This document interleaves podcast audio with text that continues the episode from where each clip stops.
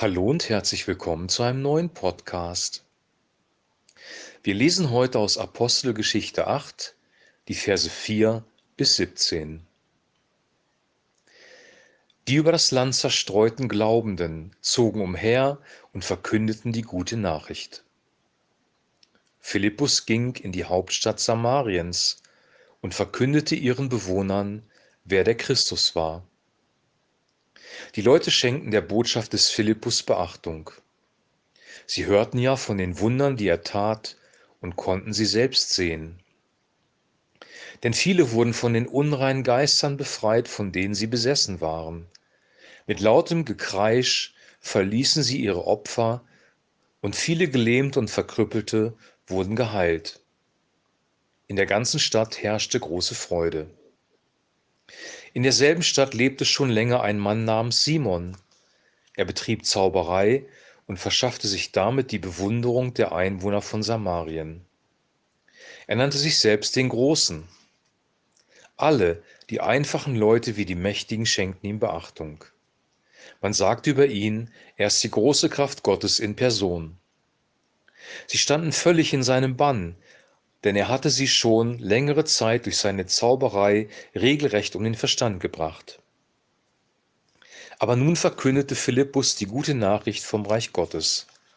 Er erzählte ihnen von Jesus Christus und von der Macht seines Namens. Da kamen sie zum Glauben und ließen sich taufen, Männer wie Frauen. Auch Simon selbst kam zum Glauben. Nach seiner Taufe blieb er bei Philippus, er sah die Zeichen und großen Wunder und geriet darüber außer sich vor Bewunderung. Die Apostel in Jerusalem erfuhren, dass die Menschen in Samarien das Wort Gottes angenommen hatten. Da schickten sie Petrus und Johannes dorthin. Nach ihrer Ankunft beteten die beiden und baten Gott, den Getauften den Heiligen Geist zu schenken. Der war nämlich noch auf keinen von ihnen herabgekommen. Sie waren bisher nur auf den Namen von Jesus, dem Herrn, getauft. Petrus und Johannes legten ihnen die Hände auf, da empfingen sie den Heiligen Geist. Soweit der heutige Text.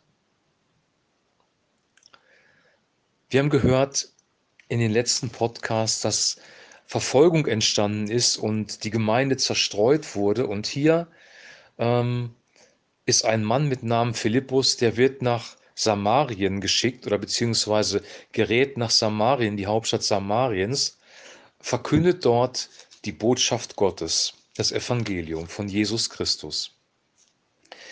Samarien war ein besonderer Ort, weil Samarien schon nicht mehr rein jüdisch war. Es gab dort eine Religionsvermischung und trotz alledem nahmen die Leute das Evangelium an und es geschahen Zeichen und Wunder durch Philippus.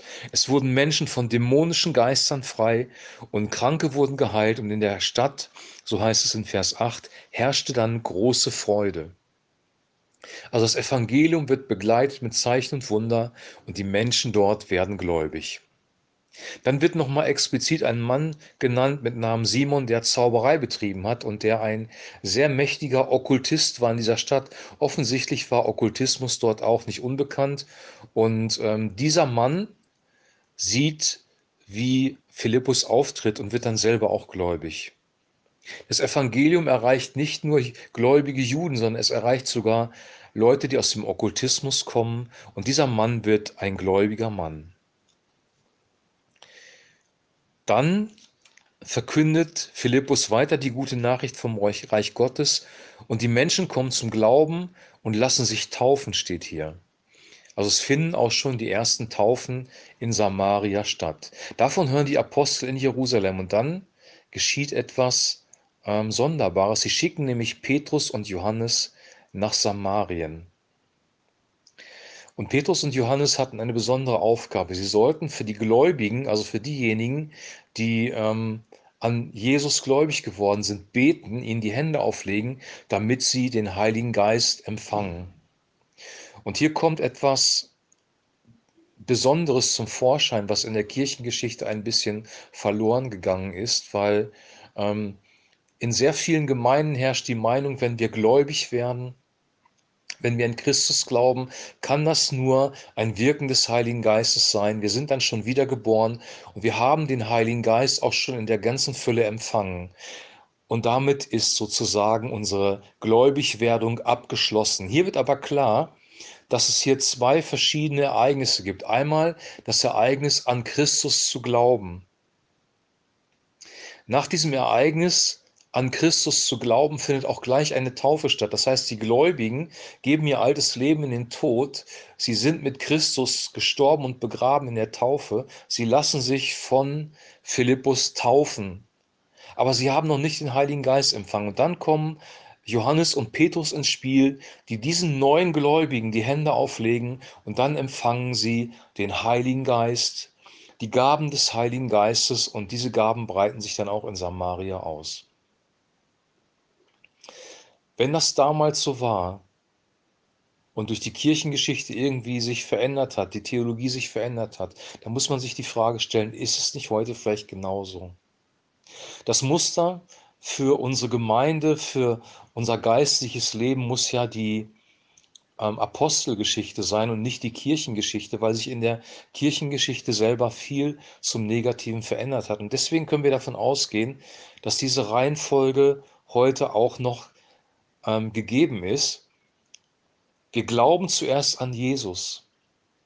Dann lassen wir uns taufen und empfangen den Heiligen Geist hinterher. Wir sehen aber später in der Apostelgeschichte, dass die Reihenfolge auch eine andere sein kann dass während der Predigt Menschen schon den Heiligen Geist empfangen oder dass sie erst den Heiligen Geist empfangen und sich dann taufen lassen. Also das ist nicht so wesentlich, ähm, wie die Reihenfolge sich darstellt, sondern es ist wesentlich zu erkennen, dass die Erfüllung mit dem Heiligen Geist und das Glauben an Jesus Christus, das gläubig werden, dass das zwei verschiedene Paar Schuhe sind. Das kann mal zeitlich zusammenfallen, aber trotzdem sind es zwei verschiedene Dinge. Sie glauben erst, also in dieser Geschichte hier sehr eindeutig, sie glauben erst und dann müssen Johannes und Petrus nach Samaria reisen, um den Gläubigen die Hände aufzulegen, damit sie den Heiligen Geist empfangen. Wenn du den Heiligen Geist noch nicht empfangen haben solltest, dann kannst du Gott bitten, dass er dir seinen Heiligen Geist gibt, dass er dich erfüllt mit dem Heiligen Geist.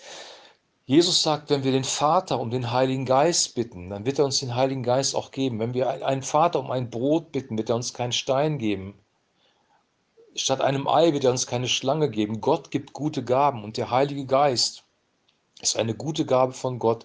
Und dieser Heilige Geist ist auch für dich da und ist auch für mich da. Und wir können Gott auch immer wieder bitten, uns neu mit dem Heiligen Geist zu füllen, weil der Heilige Geist ist die Kraft für unser Leben, ist die Kraft, die es erstmal überhaupt möglich macht, dass wir Jesus nachfolgen, ist auch die Kraft, die uns durch schwierige Zeiten bringt. Der Heilige Geist ist unser Tröster, Beistand und Ratgeber, der bei uns ist, der uns Christus offenbart, der unser Leben durchleuchtet, der uns unsere Sünde offenbart, der uns auf den richtigen Weg führt.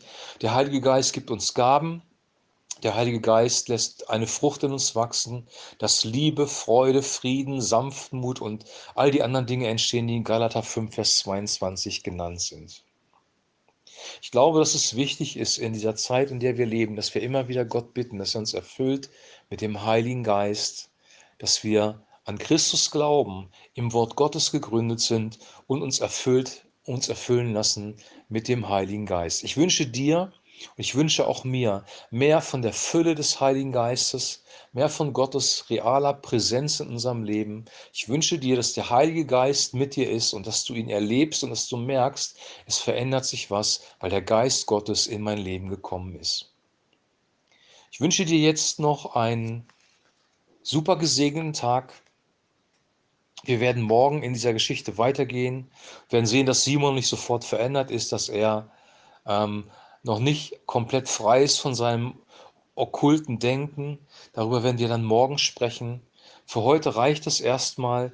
Lies die Bibelstelle nochmal, denk darüber nach, ähm, meditiere, sinne nach über den Heiligen Geist. Und wir werden uns dann morgen wieder hören. Dann geht es weiter mit der Apostelgeschichte in Kapitel 8. Bis dahin eine gute Zeit. Shalom.